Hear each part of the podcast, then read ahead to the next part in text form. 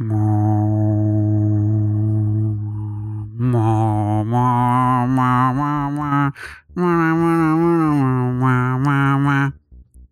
Hernán, Hola Eric, ¿cómo estás?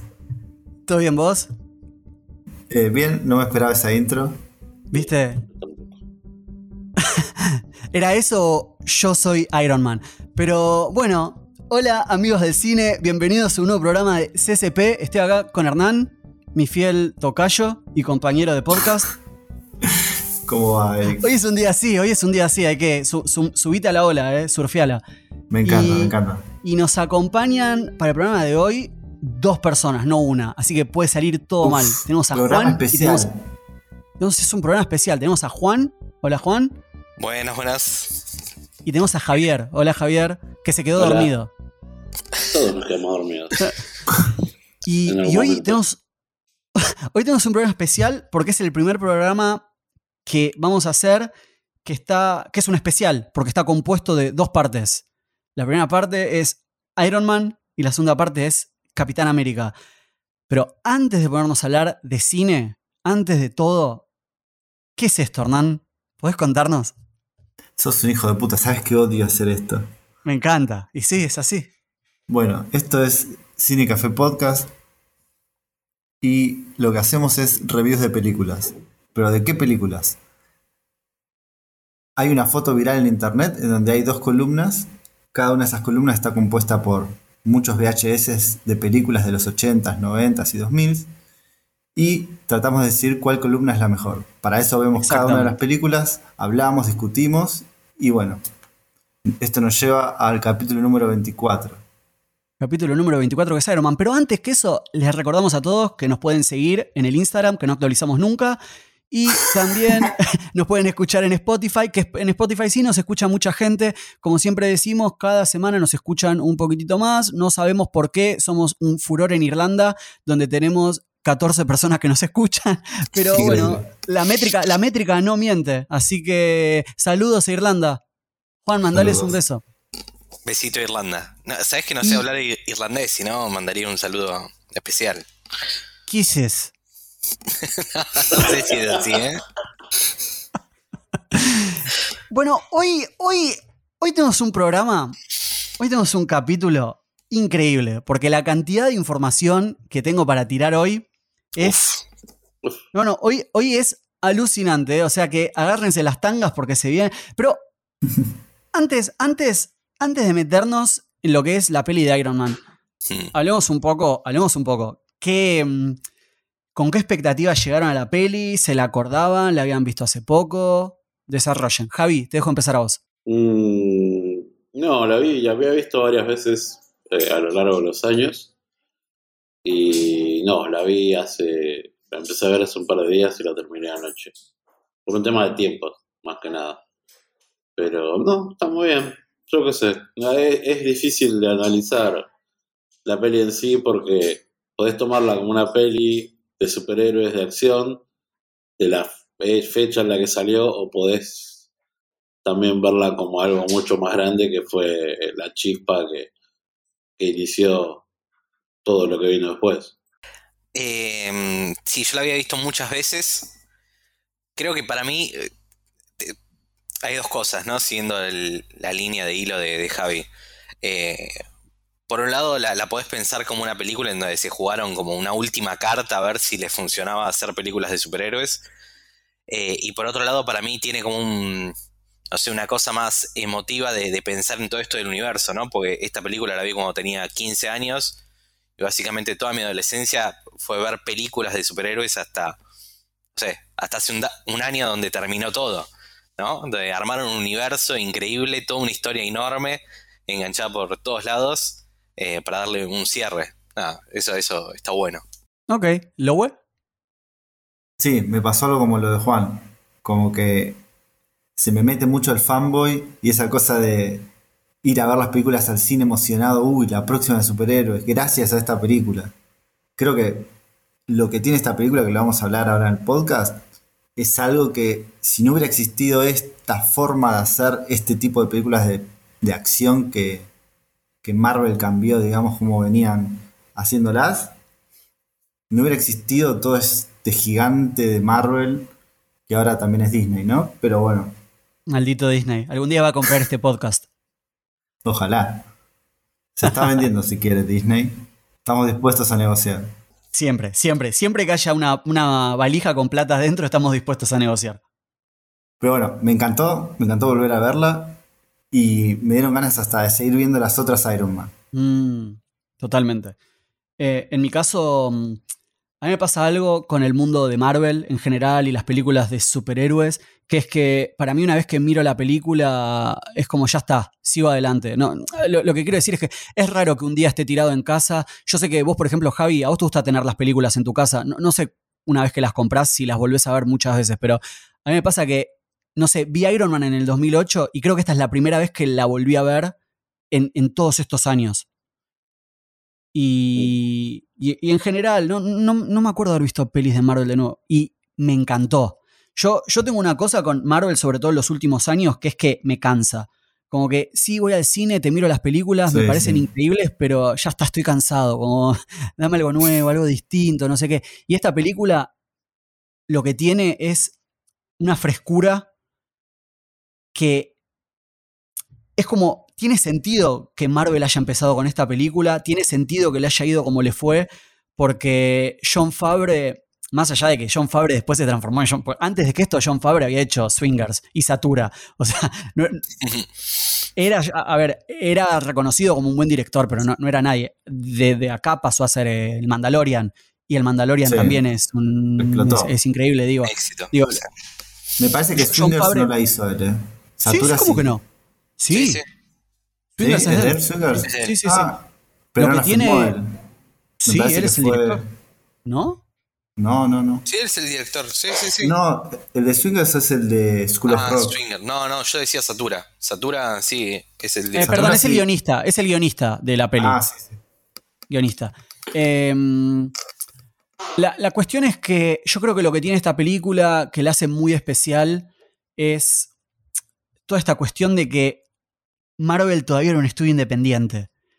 Y creo Claro. que al no, no, Ni siquiera me meto con Disney, ¿eh? no hablemos de Disney, pero todavía tenía. Hay, como una. Hay algo cuando estás viendo la película que hace que la película es especial. No sé si es, obviamente, una suma de un montón de factores, pero, pe- pero digo. eh, hay como un espíritu indie en la película que me vuelve loco. No sé si ustedes lo, lo notaron o no, por ahí no están de acuerdo conmigo, ¿eh? porque la película al final del día eh, salió 140 millones de dólares, pero hay como una especie de, de esta cosa de cine art house, que es más, bueno, un poco lo, lo que hacía Fabre antes, ¿no? Que para mí se nota en Me la parece película. que lo que vos decís es que se tomaron muchos riesgos muy raros en películas de acción de este tipo. Y eso para mí la, la separó del resto, tremendamente. O sea, la comedia que tiene esta película, antes no la veías en una película de acción. No, no, no, no. Spider-Man de Raimi era distinto. Es, es, No, es distinto. otra cosa. Es como Es una especie de. No, no sé si la palabra es kitsch, pero es como. Ni siquiera No, te hablo de la 3, ¿eh? Van, a van a lo emotivo, ¿viste? Buscan la razón emotiva Mm. por el cual se murió el tío de Spider-Man. Claro, ¿por qué él es el superhéroe? Pero- ¿Por qué? Pero, Claro. pero lo que quiero decir, lo que quiero decir cuando digo art house, ese tipo de cine, es que la- los personajes tienen una dimensión interes- es muy interesante la dimensión que tiene, por ejemplo, Tony Stark. Eh, Que después en las pelis que vienen después no está. Es mi, mi- mi teoría, no sé. Digo, por pensar en una peli, pienso en Black Panther, que creo que es la última que salió con un personaje solo, ¿no? Bueno, no no, después salió Capitana Marvel. Capitana Marvel. Esa Ah, no la vi no, todavía. Pero, pero digo, después es como que las pelis todas siguen un molde. Tenés un molde, hay que hacer esto, hay que hacer esto, hay que hacer esto. Y este, obviamente, este inventó ese molde. Este- pero, Sí, pero, pero yo creo siento, igual siento- que cada sí. película de estas tiene algo suyo en particular. Para mí Thor se separa también por algunas cosas, pero es verdad, todas siguen el molde de comedia, más acción, más un personaje Mm. fuerte, personajes secundarios que importan. Está bueno. Claro. Bueno, pero lo que decís es interesante porque yo una de las cosas que pienso es que algo que Disney es muy inteligente y, y no, no, no se puede negar es que saben adaptarse. Entonces, las dos primeras películas de Thor, la primera película de Thor está bien, eh, eh, es, es interesante, pero para mí no sobrevive el paso del tiempo. Eh, es como. Es medio tontita la película. Pero la última, la que hizo Ta- eh, Taiga, Taiga Waikiki, así se llama. No sé Sí, cómo Ah, se- sí. la Es rarísima. La de Ragnarok es un peliculón, es un peliculón. Esa sí la vi un par de veces y me encanta. ¿Por qué? Porque, no sé, es como que entendieron al personaje, entendieron para dónde llevarlo y, y le dieron algo otra vez las primeras dos pelis no un director indie. Sí, claro. No agarraron Sí, un sí, sí. director de películas de acción, ¿entendés? De hace muchos Claro. años. Agarraron un director Claro. que hacía otra cosa y lo metieron acá.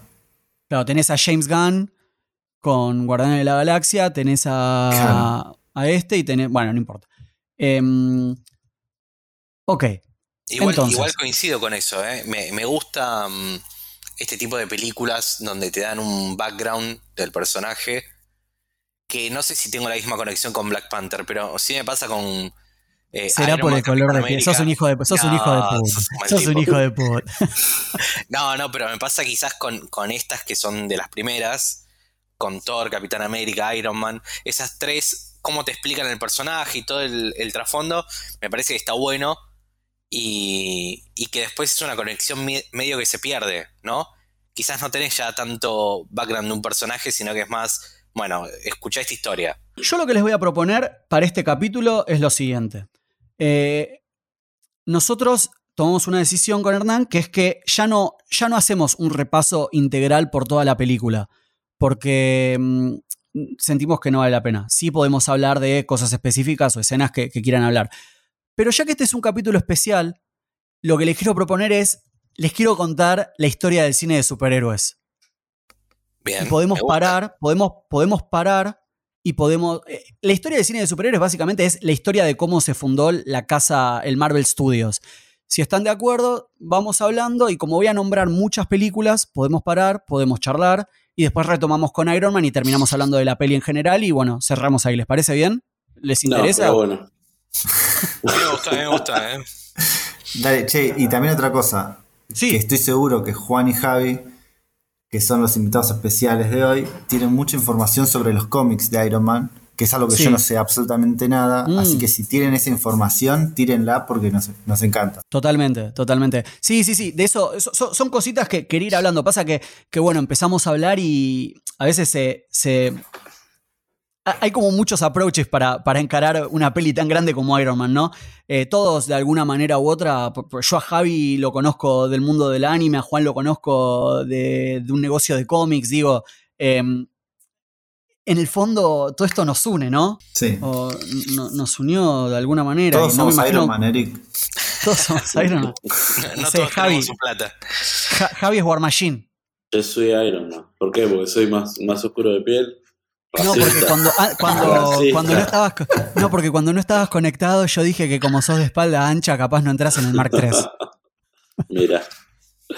Pero Pero, Pero si no, querés ser Iron Man. y Juan, y Juan dijo que te metían en el Hulk, en el Hulk El Man. Hulkbuster. Ese es un hijo de puta, ¿eh? No, no.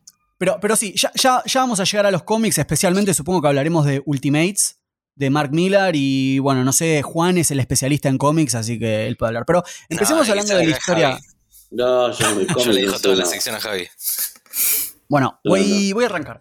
Eh, esto lo tengo escrito muy por arriba, pero es larguísimo, ¿eh? así que voy a tratar de ir rápido y ustedes me van parando, pero creo, creo que hay como hay buena carne en el hueso. Dale, tenés cinco minutos. No, no. En el. Bueno, en el 88 sale Batman.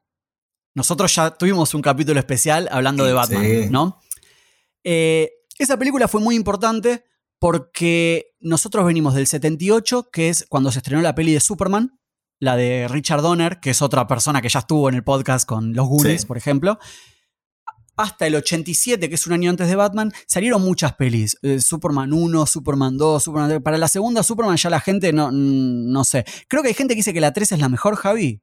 ¿Esa es la que viaja en el tiempo? ¿La de cuál? No, La- la 1 No, en la- en la La- la 1 uno. vuelve el tiempo hacia atrás. sí. Ok. La 1 es la mejor. La 1 es la mejor. Bueno, de la 1 a la 4 y entre otras películas que salieron en el medio, eh, el cine de superhéroes obviamente tuvo un retroceso hasta que salió Batman. Cuando sale Batman pasa una cosa que no había pasado nunca antes con Superman, que es que la cantidad de merchandising que empieza a salir de Batman es tan, tan redituable, tan, tan tremendo, ¿viste? Las loncheras para la comida, póster, muñequitos, que de golpe todo el mundo dice, apalala, acá, hay algo, acá hay, acá hay que hacer algo. Y una de las empresas que lleva la batuta en hacer muñequitos es Toy Biz. Acuérdense de este nombre, porque va a volver después. Del 82 al 86, Marvel se trata de subir a este tren y saca tres películas: The Swamp Thing, eh, Red Sonja y Howard the Duck. Eh, creo que Howard the Duck se transformó en una peli de culto, pero las otras dos le fue me- medio como el orto. Y en el medio también Marvel era más reconocido más, por- más que nada por la, la serie de Hulk y de Spider-Man. Y Hulk. Yo, yo no sé por qué Hulk es un personaje que a la gente le gusta mucho. Tan popular, ¿no? Es muy popular y era muy popular para nuestros viejos. ¿no? Vos, Javi, sos chico para haber visto la serie, ¿no? ¿O te maté? Eh, La de la vi, la vi, pero no me acuerdo exactamente en qué momento de mi vida. No me acuerdo qué, de qué fecha es. No lo sabemos, ¿no? No, y 80, poner los 80. Principio bueno, de los sí, 80. era Habrás visto chico, repeticiones en retro. En retro. Sí, es de los 80, es de los 80. No sé. Pero sí, no, lo habré visto cuando tenía por ahí repeticiones más adelante. Sí. Co- como que pienso, pienso en Hulk y pienso por qué alguien querría ver a alguien pintado de verde. Pero bueno, no sé, cosas de esa época. ¿Qué sé yo. Eh, Eh, bueno, es lo que. Es lo que, es lo que Pero, pero Es igual, lo que igual- había. igual les digo algo. No, no, pero igual les digo algo. Yo tengo una amiga que trabaja en Disney en el área de marketing y ella me dijo cuando sacaron la peli de Avengers que el personaje que más vende es Hulk. Yo no lo podía Mm. creer. Pero Hulk es tipo el que lidera los ratings de los nenes. Todos los nenes quieren Hulk. No. Sí, sí, para, para mí lo que Las sea. manitos Bueno, de Hulk están buenísimas, ¿eh? yo las quiero. esas te las dan en Disney, ¿no? Sí, las tengo que comprar, no te las dan. Bueno, Pensé Bueno. que iba a ser el muñeco más jugable, o sea. ¿Quién le gana a Hulk? Tu G.I. Joe no le gana a Hulk. en el 89, te anulo, Juan. En el 89 es la última peli que Marvel trata de sacar, que es de Punisher con Draco. Drago, ¿cómo es? Iván Drago, que fue directo a VHS y fue un fracaso.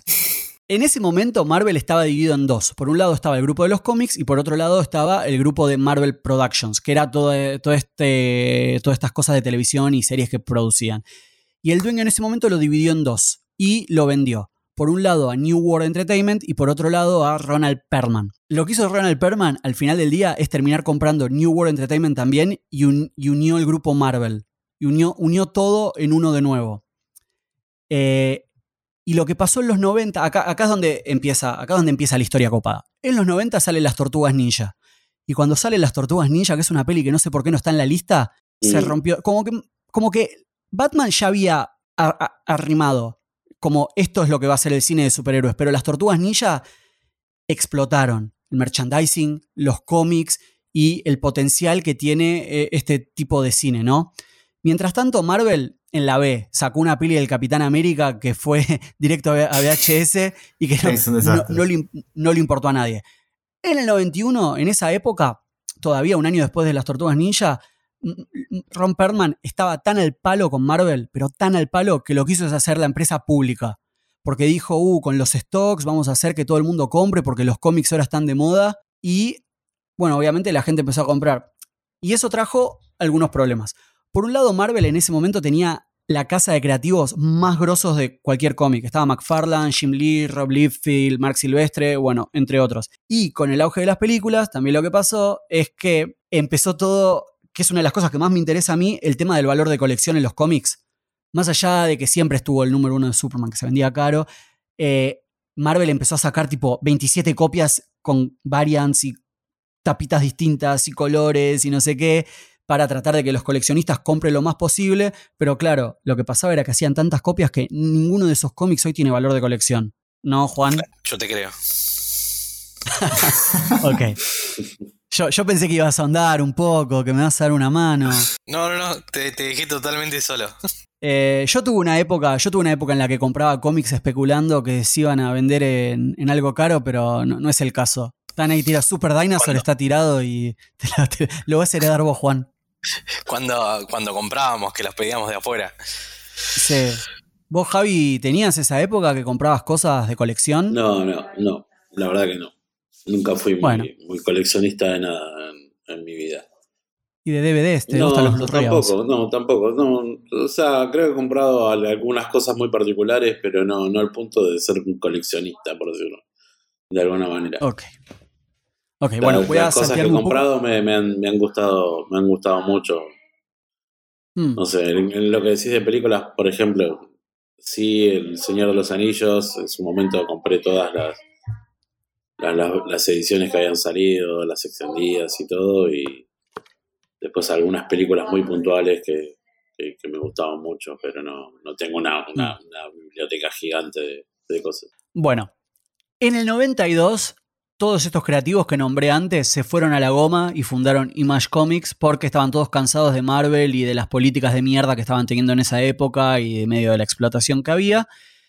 Y Marvel se quedó sin gente. Este Perman tenía que hacer algo para reflotar, eh, bueno, obviamente la producción de cómics y la producción de series y cosas. Y en el 93 lo que hace es comprar, acá es donde la historia toma un giro interesante, compra Toy Biz, la empresa que mencioné antes. Sí. Pero no es que lo compra. Hacen un, hacen un convenio.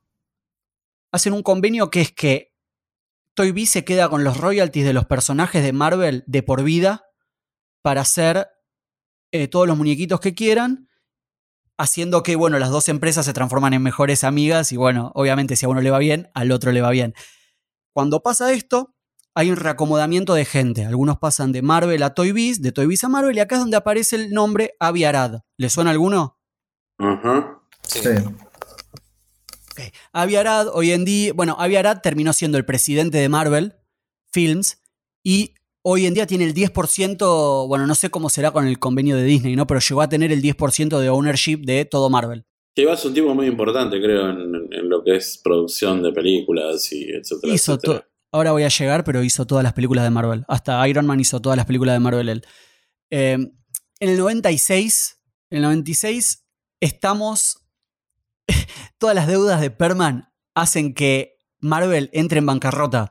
O sea, ustedes entienden, ustedes entienden esto, ¿no? O sea, Marvel, Sí. 10, eh, sí, sí, 10 años antes que, que ser una de las empresas más rentables del mundo, 10 años antes estuvo en bancarrota. O sea, imagínate lo que es esto. O sea, Juan, vos en cualquier momento la pegás, ¿eh?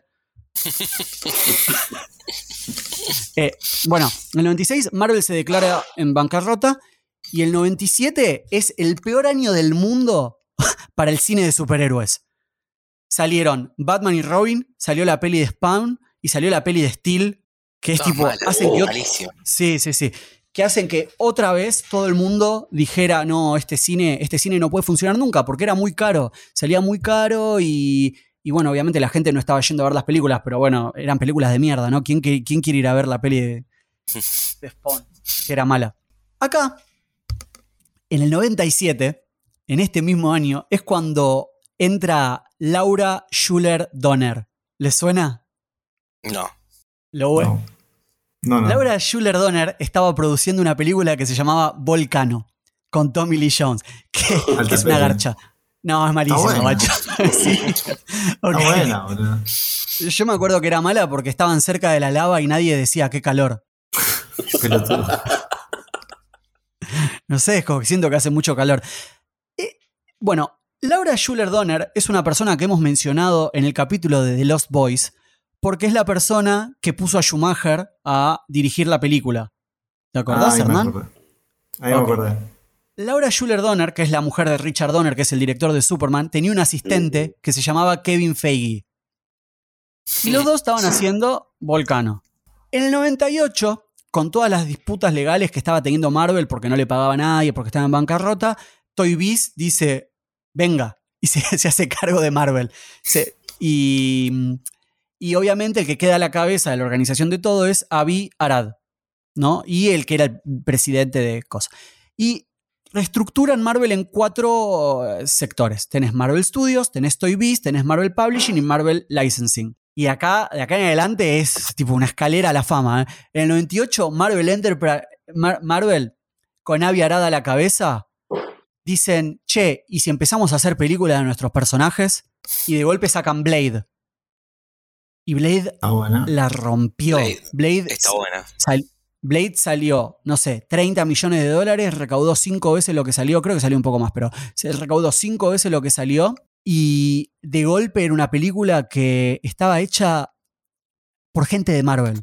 Lo que quiero decir con esto es que Gente había de color. Ah, gente de color, ¿no? Pero y Wesley Snipes que estaba en su mejor momento antes de ir preso. Pero, pero lo, lo que quiero decir es que de golpe la gente para porque todavía estamos en la época pre Big Bang Theory, pre a todos nos gustan las películas de superhéroes. eh, Pre de- de Spider-Man, golpe- ¿no? Pre-Spider 98, Sí. pre todo, pre todo, olvídate.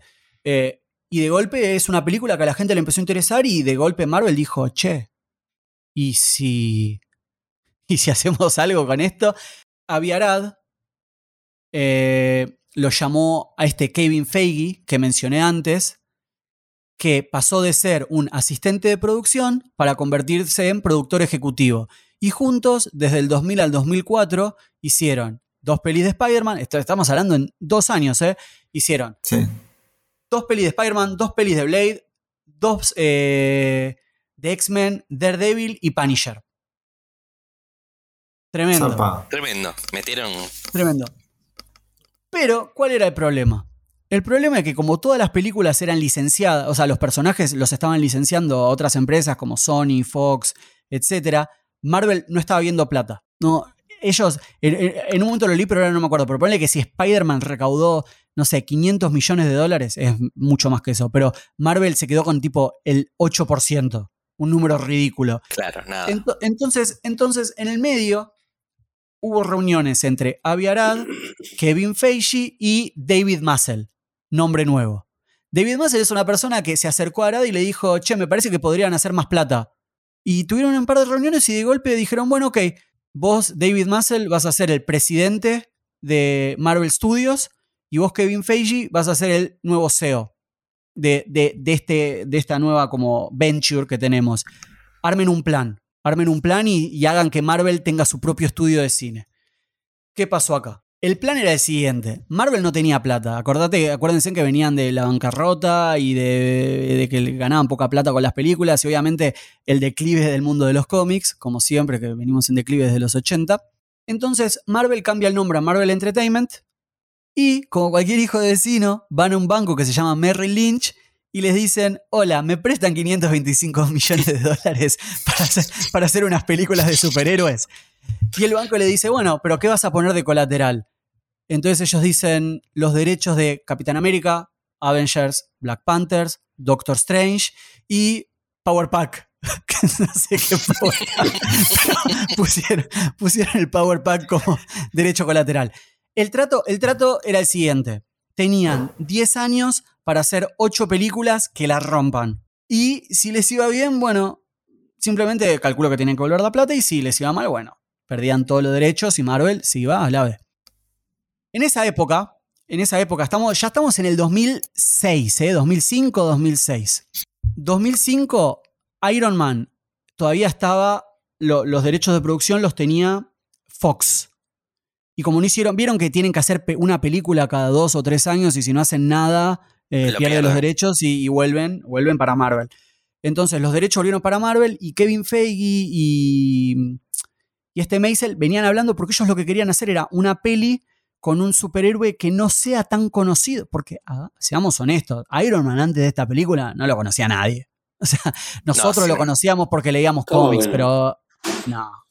¿Cómo que no? Estaba el, estaba el arcade, este, el fichín de Capitán América and the Avengers. ¿Tu mamá sabe quién Claro. es Iron Man? Mi mamá no sabe, no- mi mamá no sabe ni quién es Batman, boludo, así que. Bueno, mal ejemplo. Pero digo, digo, en esa época Iron Man no era mainstream. Dale. No, no, no. No, Eh. bueno, es- en eso, es- eh, obviamente, creo que el, gran secreto de cómo funcionó el, el- el- todo el, el universo Marvel fue el, el que eligieron un, un- uno de la B para. a varios de la B en realidad, para Sí. empezar a construir eso. Supongo que también era menos riesgo que cagarla con una película de, no sé, directamente de Capitán América, un personaje más grande. Pero increíblemente, para ellos era más riesgo todavía. Porque el banco les dijo que, como ese personaje no estaba en el- dentro de los colaterales, lo tenían que hacer con su propia plata. Y no, no consideraba como una de las películas que tenía que funcionar. Mira, O sea que, como dijo Juan al principio, Marvel decidió ir con Iron Man y se jugaron todo. Porque si a la película le iba mal, Sí, sí, sí, van a la B. No, sí, sí, sí, no, no, no. Porque, porque perdían credibilidad. Porque si le sacan el estudio y de golpe la película le va mal, bueno, obviamente. Bueno, llegamos al 2007, que es el estreno. En realidad voy a hacer un parate y llegamos al 2006. En el 2006, en Nueva York, en la Comic Con, hay un panel con John Fabre, Kevin Feige, eh, Edgar Wright, que es el director de. el que iba a dirigir Ant-Man. eh, Mm. James Gunn. Bueno, va- va- varias personas. 2006, eh, o sea, en el 2006 ya sabían que Edgar Wright iba a ser Ant-Man. Que después no lo, no lo hizo, ¿no? Pero imagínate lo que ya tenían todo planeado. Y eh, una persona le pregunta, le pregunta a Kevin Feige cuáles son las chances de que haya películas con varios personajes a la vez. Y Kevin Feige lo mira y le dice, bueno, si prestaste atención a los nombres, to- todavía no había Iron Man, ¿eh? no había ni, ni, ni estaba el footage, el footage salió al año siguiente. Le dice, bueno, si prestaste atención a los nombres, todo apunta a que van a salir los Avengers. No sé si vieron ese video, pero No. la gente empieza a Ah, aplaudir. la Es- retiró, boludo. no, no, sí, sí, sí, la, la tiró, la tiró. Y, y la verdad que es increíble porque todavía no habían sacado una película y ya, para mí el hecho de que Ya esté Edgar pensado. Bright ahí, pero que esté Edgar Bright, que. Ant-Man salió como seis años después, es como, wow, no, no- no lo Ya, puedo ya creer. armaron el hype. Es increíble. Es que de hecho. Avengers salió en el 2012, o sea, ya seis años antes ya tenían planeado, "Che, vamos a hacer esto. La fase 1, la fase 1 estaba toda planeada, es increíble. Lo único que necesitaban era pegarla con Iron Man. Y, y bueno, en el 2007 Kevin Feige se transforma en el presidente de Marvel Films y es el produ- se- bueno, Avi Arad decide dejar de, de, de estar al mando porque hubo diferencias creativas, como suele pasar. Y, y bueno, amigos, llegamos al día de hoy, al día que se estrena, bueno, al 2007 cuando se estrena la peli de Iron Man, que rompió toda 2008. expectativa. 2008 rompió toda expectativa. Y ese es un breve, ese es un breve repaso por la historia del cine de superhéroes.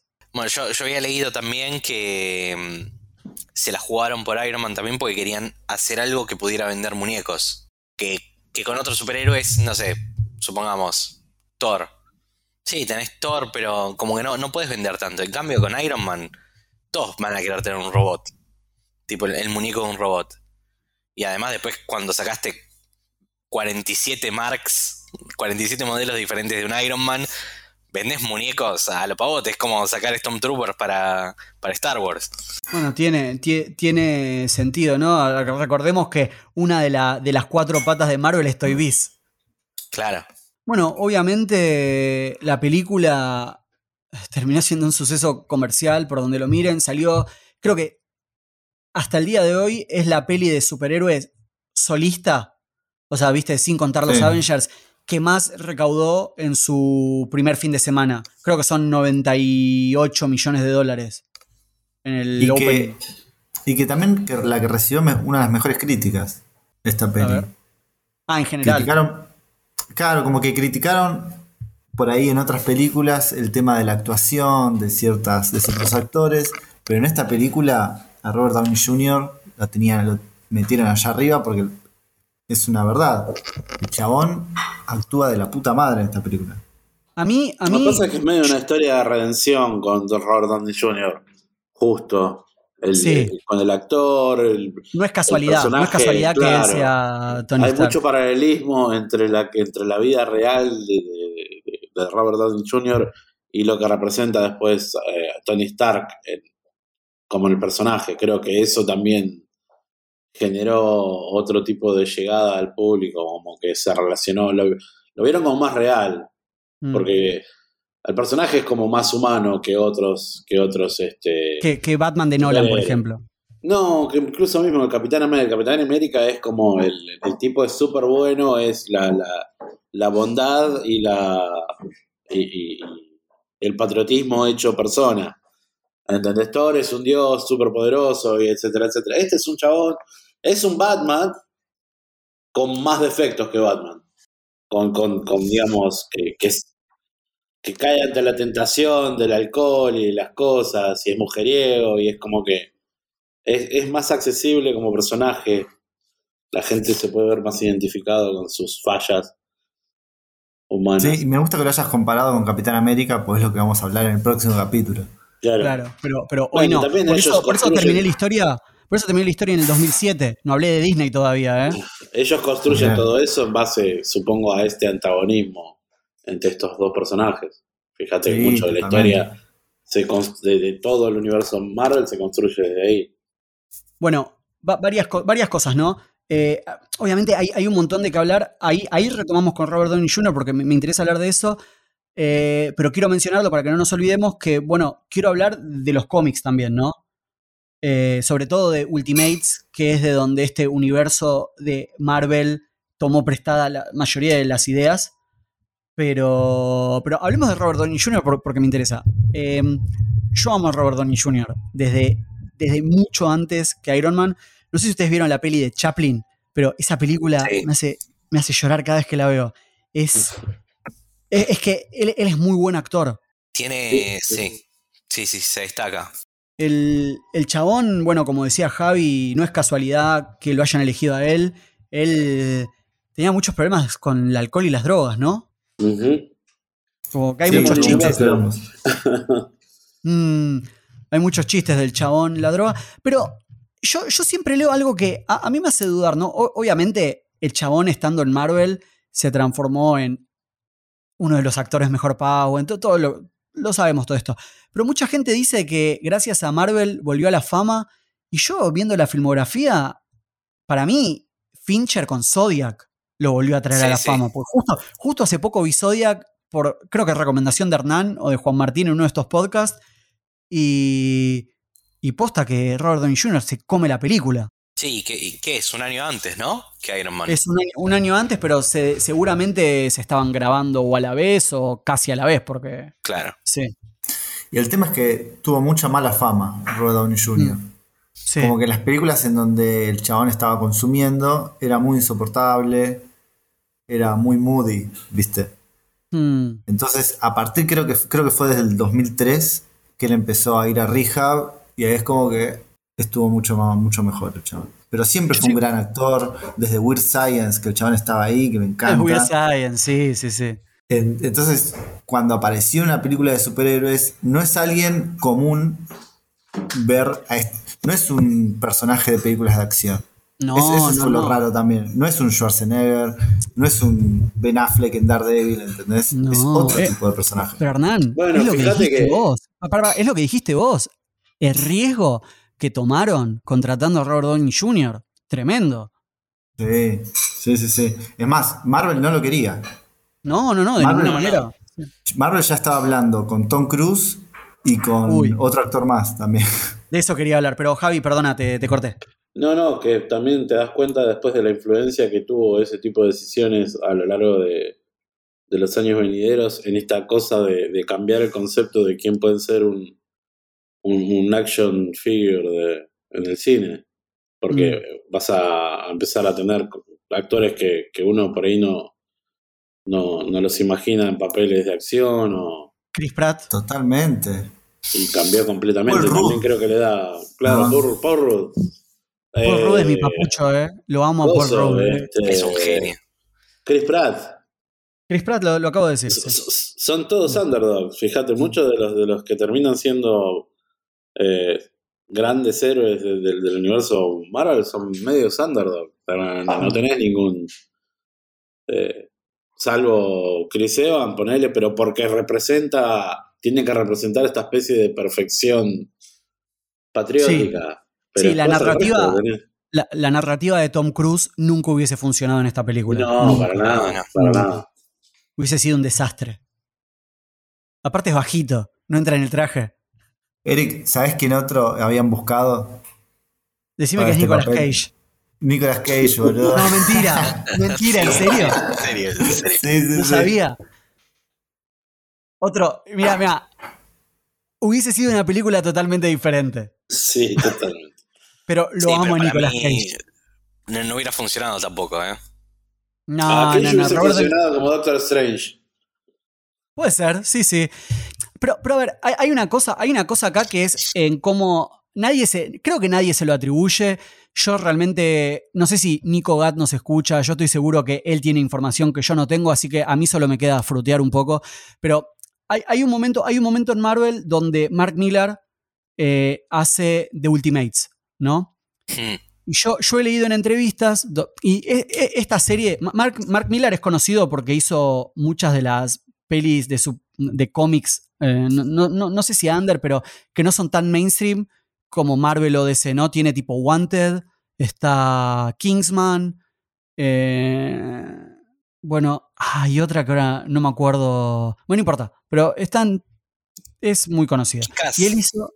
Kikas, Kikas, eso, no me salía, Kikas.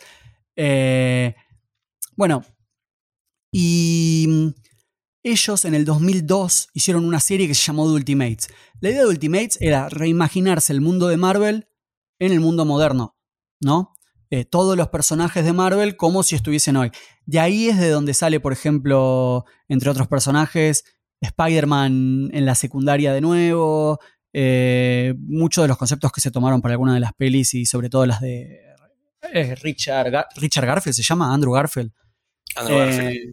Andrew Garfield. Y eh, entre las muchas libertades que se tomaron acá, donde por ejemplo el capitán se congela, bueno, todas esas cosas, Tony Stark es Robert Downey Jr.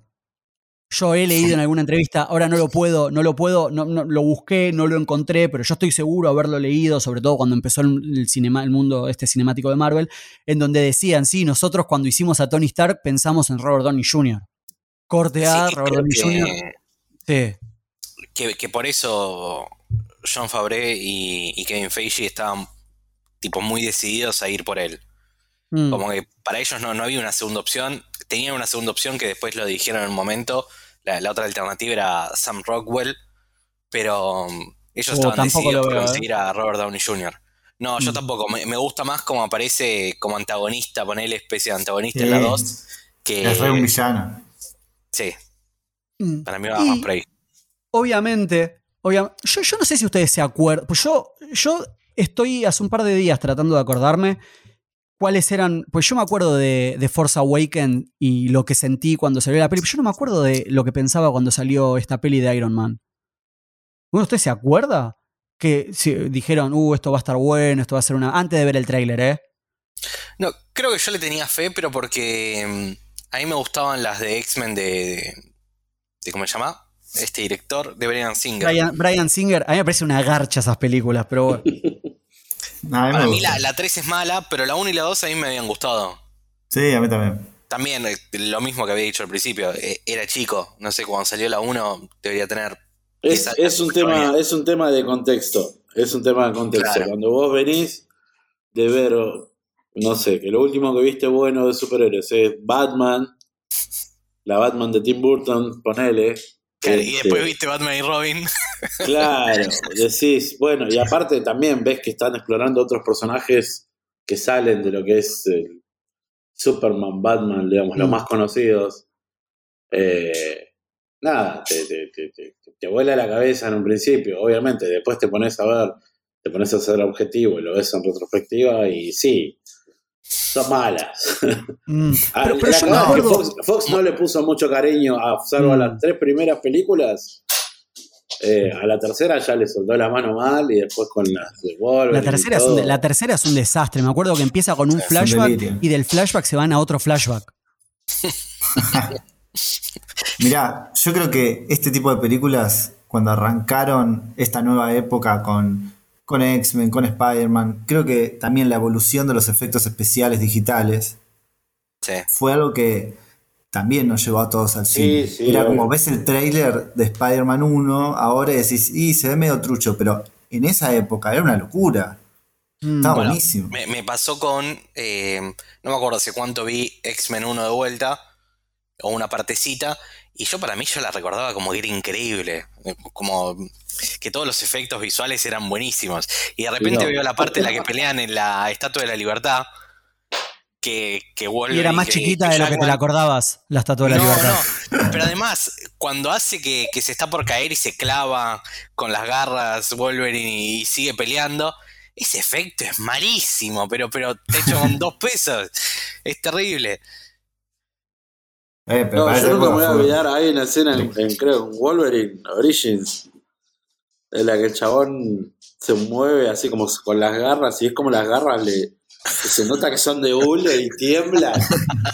o, o cuando corta el, el coso en el baño, que también te das cuenta que están hechas por, por, por, por CGI, pero del, de PlayStation 1. Y decís, no, pero pará, boludo, o sea, vení de, hacer tres, tres películas de X-Men y toda la bola, ponele un poco más de presupuesto a esto. Pero esa Bueno, peli, pero esa... esa- peli había tenido un problema, ¿no? Que se liquearon sí. cosas y dijeron, no, Sí. ya fue, no, no ponemos más plata. Ni- algo ni- algo ni así la pasó. terminamos. Sí, Ni la no le hicieron la post final. verdad, había salido antes, sí, sí, sí. Se liqueó la película y no le hicieron el, finishing del post para esos Buenísimo. pequeños errores. Texturas, faltaban texturas, una locura. Sí, Tengo una, Imagino- tengo una anécdota, tengo una anécdota. Eh, yo me acuerdo que esa la, la vi pirateada. No, eso no se puede Ah, decir. Bueno, sí. de por, tu, culpa, No. ¿ves? Por tu culpa no terminaron esa película. No, no, no. Por gente como vos. Me acuerdo que con mis amigos la habíamos comprado, eh, habíamos comprado el, DVD que se vendía en la calle y la pusimos. Qué Y era retro, una boludo. versión, era una versión que le faltaba todavía ni, ni siquiera el edit final que, que se vio en el cine y que está tipo para DVD o para descargar. Ni siquiera Hugh Jackman en algunas escenas. Que- no, no, es que debería ser una versión tipo anterior, esa que se había liqueado, porque en un momento, me acuerdo al principio que están en un avión, tipo están todos en un avión, y el avión tipo como que se veía dibujado, literalmente dibujado, y yo dije, ah, mira qué bueno, es como un efecto tipo cómics. Yo dije, y no, no, era que estaba hecho con dos pesos eso, y que no estaba la, la edición final, nada. Creo que en una de esas mismas ediciones había planos que todavía tenía el fondo de croma verde atrás. y era Pero- muy pero- gracioso. Pero, pero bueno, sí, eh, vol- volviendo, volviendo un poco a Iron Man, ¿no? Eh, ah, iba a decir algo y se me fue. Eric, Eric, cuando Sí. yo en 2008 vi el trailer Eh. de Iron Man, dije, esta película la voy a ver al cine primer día, ¿entendés? Pero, pero yo creo que música antes, de ¿eh? AC/DC. Te No, ponían no. tipo... el, trailer, el trailer Chao. tiene la música de... Es que antes que el trailer se liqueó un video de la Comic Con. Y ese Sí. video lo vimos todos, ese video lo vimos todos. Y ese Sí, video sí, creo que tiene la música de, de Coso, de Black Black Sabbath. Sabbath. La de Black Sí. Sabbath, sí, sí, sí. Y ese video, hoy lo vi, antes, antes de ver el podcast lo volví a ver, lo busqué. Es increíble. O sea, yo, yo creo que si vos no tenías expectativa, es como, justo, justo de Dark Knight es del mismo año, ¿no?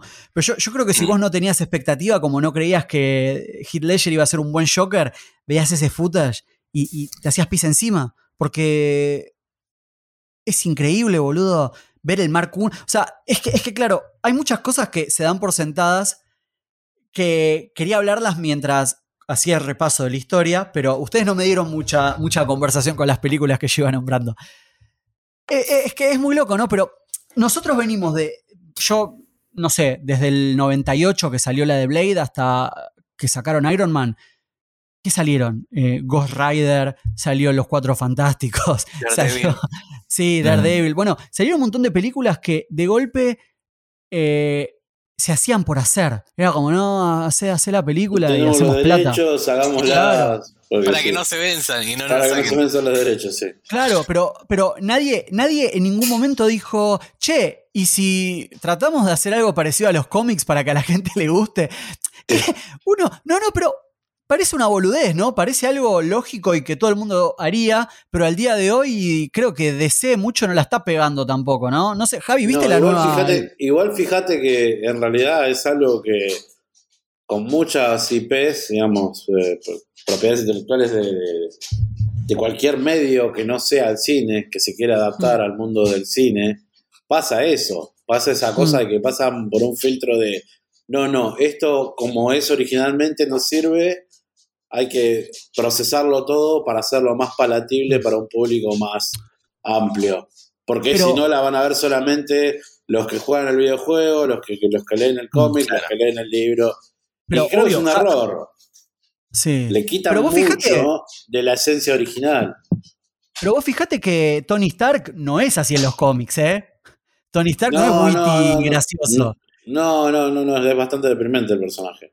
es re deprimente. Y Sí, sí, sí, sí. por- lo menos en los cómics originales, porque en Ultimate es distinto. En Ultimate sí es un poco más gracioso y tiene apariciones. eh, Hay, hay un momento en el que va a tipo a Letterman a hablar Mm, Sí. y hacen chistes, no sé. Pero, pero digo, eh, obviamente tuvieron que hacer ajustes.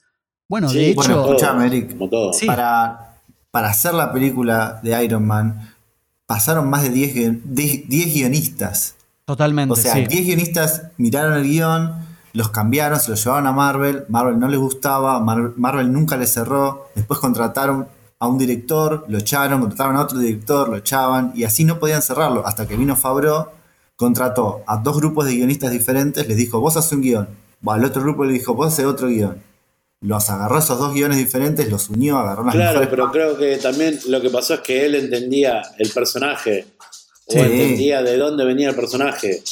Porque creo que lo que falta, o, o me dio siempre la impresión de lo que falta mucho en el Hollywood es esa cosa de tener un poco de sintonía con, con- con la historia o con el, el- lo que se quiere contar, digamos. Con, es como que, bueno, no.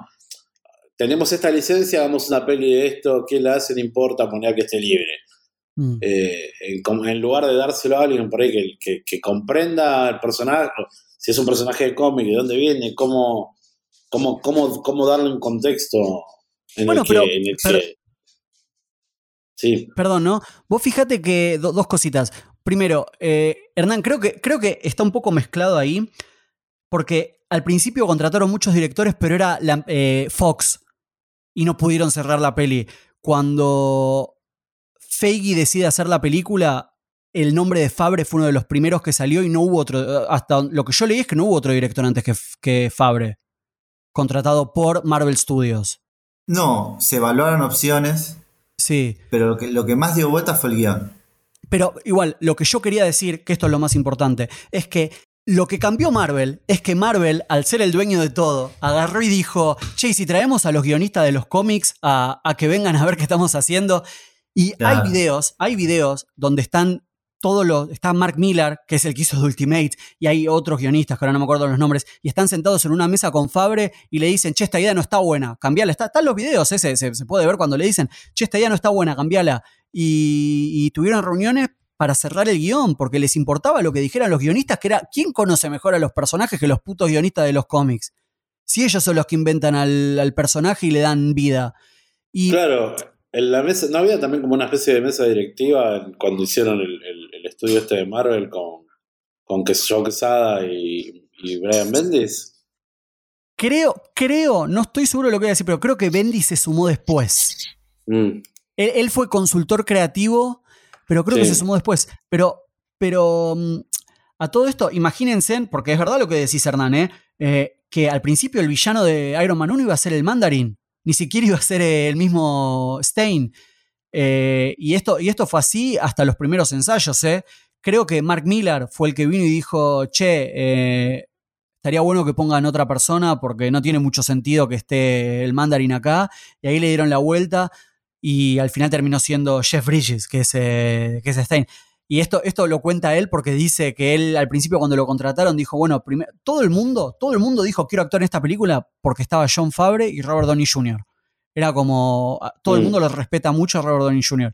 Pero bueno, lo que contaba Jeff Bridges es que al margen de eso es como que dijo, sí, yo me quiero subir un traje, increíble. Y John Favre le dijo, no, no hay traje para vos, vos no vas a ser el malo de esta película. Y bueno, al final, nada, está bueno que No escuchen a la gente que sabe, ¿no? Y sí, Sí. No, no, porque pienso, pareciera ser súper básico, ¿no? Como la, la decisión Sí, pero- más, más, más simple a tomar. Escuchar que sabe. No, no, pero no. no tuvimos la charla cuando hablamos del capítulo de Batman, de la famosa historia de Kevin Smith, Sí, de la, Y- la araña. La araña la gigante. araña gigante, sí. y Kevin Smith era el que sabía y venía el productor y le decía, no, poné, No, una araña gigante. gigante, sí. La concha de tu madre, ¿por qué no me escuchas a mí, pelotudo? Pero igual creo que eso se da en todos los ámbitos de la vida. no Sí, seguro, seguro, pero, pero bueno, nada. Digo que lo, lo que hizo Marvel es darle bola a la gente que sabe y bueno, dio frutos. que creo, que, creo que empezó a cuidar más su propiedad intelectual. Le empezó a importar más cómo, cómo, cómo se veían sus personajes. Mm, Más que, Sí. que, bueno, te lo licencio y pagame la plata de la licencia, y, que es más Mm. cómodo. de alguna forma. Sí. Bueno, si Que- les iba mal tenían tal- que entregar a- al Chip Squad, ¿cómo se llamaba? Claro. Power Pack. El Power Pack. Bueno, No, una, Entonces- una cosa, te, te, te robo un cachito. Una No, cosa que, que creo que la también. concha de tu madre. Una cosa que creo que también cambiaron es. eh, antes de esto, uno no se quedaba en el cine a ver tipo los créditos y ver si había una escena después. No No, sé, eh, yo me acuerdo que me quedé hasta el final de, de episodio 1 solamente para escuchar la respiración de Darth. Bueno, pero en general, no, no había. Era, No, era muy poca, era muy poca la gente que se quedaba hasta el final. de- No se hacía, no se hacía y es increíble porque, bueno, de nuevo, acá, acá lo que pasa, esto es como más historia, ¿no? Pero acá, acá lo que pasa es que cuando Marvel saca Iron Man, et- estas son especulaciones, ¿no? Pero se Mm. sacan de especulaciones de entrevistas también que decían a Kevin Feige. Cuando sacan Iron Man, sacan Iron Man y Hulk, porque el increíble Hulk no salió mucho tiempo después que, que es del 2008 también, la peli de, La de de Mark Edward Norton. ¿Es Sí. Edward Norton? Sí, Es Edward Edward Norton, Norton, ok. sí, sí. Sí. Y, lo que se decía es que la especulación era, hagamos dos películas. Una muy seria, que es la de Hulk, y una un poquito más divertida, y veamos, adaptémonos. Obviamente Iron Man la pegó y dijeron, este es el estilo de cine que tenemos que hacer a partir de ahora. Pero a lo que yo voy es, teniendo en cuenta toda la historia que les acabo de contar, no se sabía cuál iba a ser el futuro de Marvel, no se sabía un carajo. Y ellos de golpe te tiran Avengers. Se te para la, se te para la pija. Pero, pero de nuevo, y ¿te se lo meten a Tony Stark al final de, de la peli de Hulk. sí. ¿Te acuerdas, Eric, cuando se liqueó el, el teaser de Avengers? El quilombo que se armó y que estuvo increíble. No me acuerdo. La verdad que no me acuerdo. Ah, este, fue también en una Comic Con que lo sacaron así muy por, a- muy por atrás, la gente lo filmó y lo liquidó y fue como muy zarpado. Me imagino, sí, porque El- el- el ah, la peli de Avengers es buenísima, sí. Ah, me acuerdo. el loguito de Avengers dando vuelta, Sí. nada más. Sí, sí, sí, me acuerdo, me acuerdo. loco. Pero, a ver, a ver, lo que hay que tener en cuenta es. Javi, esto Mm. te lo pregunto a vos porque sos el más grande de nosotros. pero, no, no, no, pero no lo digo mal, pero, pero Sí, ¿quién sí, se hubiese imaginado en, los, en el 2000 que todo esto. que Endgame podía ser posible, boludo? Sí, sí, no, no, no, obviamente. Igual, evidentemente, esta gente, yo creo que lo que hicieron fue empezar a plantar semillitas desde Iron Man en adelante y, y después cosecharon lo- los frutos de, de esos árboles. Pues lo que Mm. te digo, tenés en Iron Man. En Iron Man lo metés a Nick Fury ahí, que tomaron esa cosa, encima lo pusieron a Samuel L. Jackson, eh, dándole el guiño a- directo a los cómics de alguien que había. Javi, Javi, los huevos, los huevos que hay que tener para contratar a Robert Downey Jr. y ponerlo un minuto al final de la película y darme Sí. esto solo. Y, a- y aparte date una idea que encima ese- esa Hulk era... Bah, los derechos de Hulk no los tiene todavía Marvel, los tiene... ¿Quién los tiene? Paramount. No tengo los tiene. En ese momento me parece que los tenía Fox, ¿no? No, pero No todavía, compró- todavía creo que no todavía no compró- son, ¿eh? No, eh, creo que Marvel todavía no puede usar a, a Hulk solo, por eso lo usa, por eso no hace una película del solitario. Claro. Lo Ah, puede usar mira. dentro del grupo de Avengers. Ahí, ahí te lo estoy buscando, Eh, eh, dame, dame un toque. Pero creo que no, que, que no, es de, no es de Marvel. No están los derechos todavía, no, lo- no, no volvieron.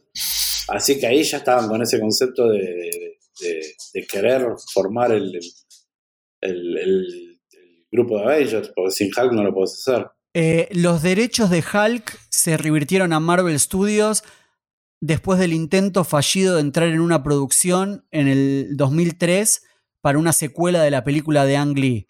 Universal, sin embargo, por dejar que los derechos se reviertan a Marvel antes de que se expiren, tienen el derecho de eh, the right of first refusal de distribuir futuras películas de Hulk. O sea que si hay distribución, lo tiene Universal. Ah, ok. Pues están medio adaptados, supongo, entonces, por algún Sí. lado, contractualmente. Sí. Este. Así que bueno, todo nada, demás- el- todo lo el demás volvió a Marvel. de- el, simple, el simple hecho de tener un personaje de una película que se cruza a otra, por más que sean, que los cómics sean del mismo universo y toda la bola, para mí fue, fue una cosa así, un cambio de paradigma muy grande. Ver el Helicarrier ahí volando en la peli de los Avengers. Claro, claro. Una Claro. locura. Que después, Aparte, que después de C lo intentó imitar. y.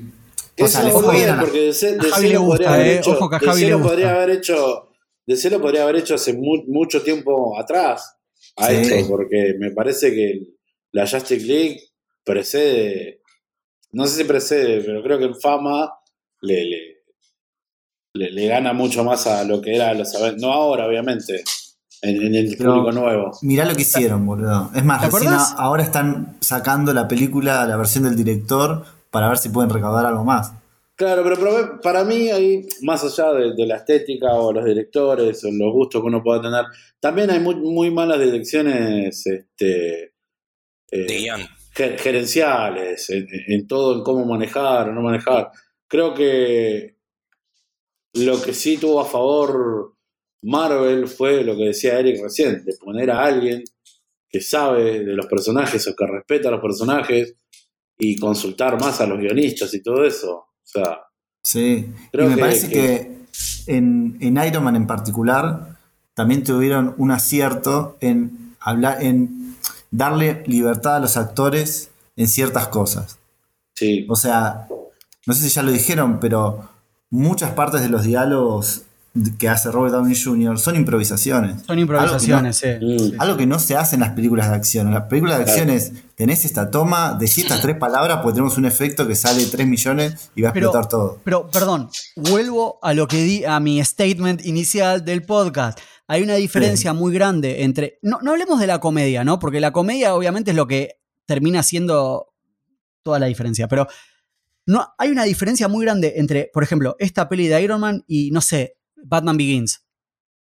Yo, honestamente, no, no sé, no sé cómo explicarlo, pero es todo el approach. de- desde, es como el core, el viste, como de- desde, desde el inicio de la película.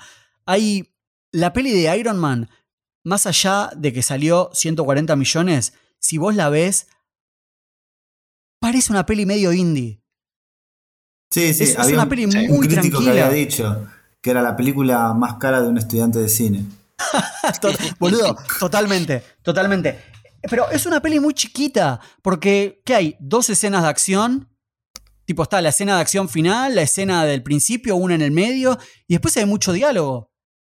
Sí, Eh, sí, Sí, no sé, tenés todas las escenas de él volando.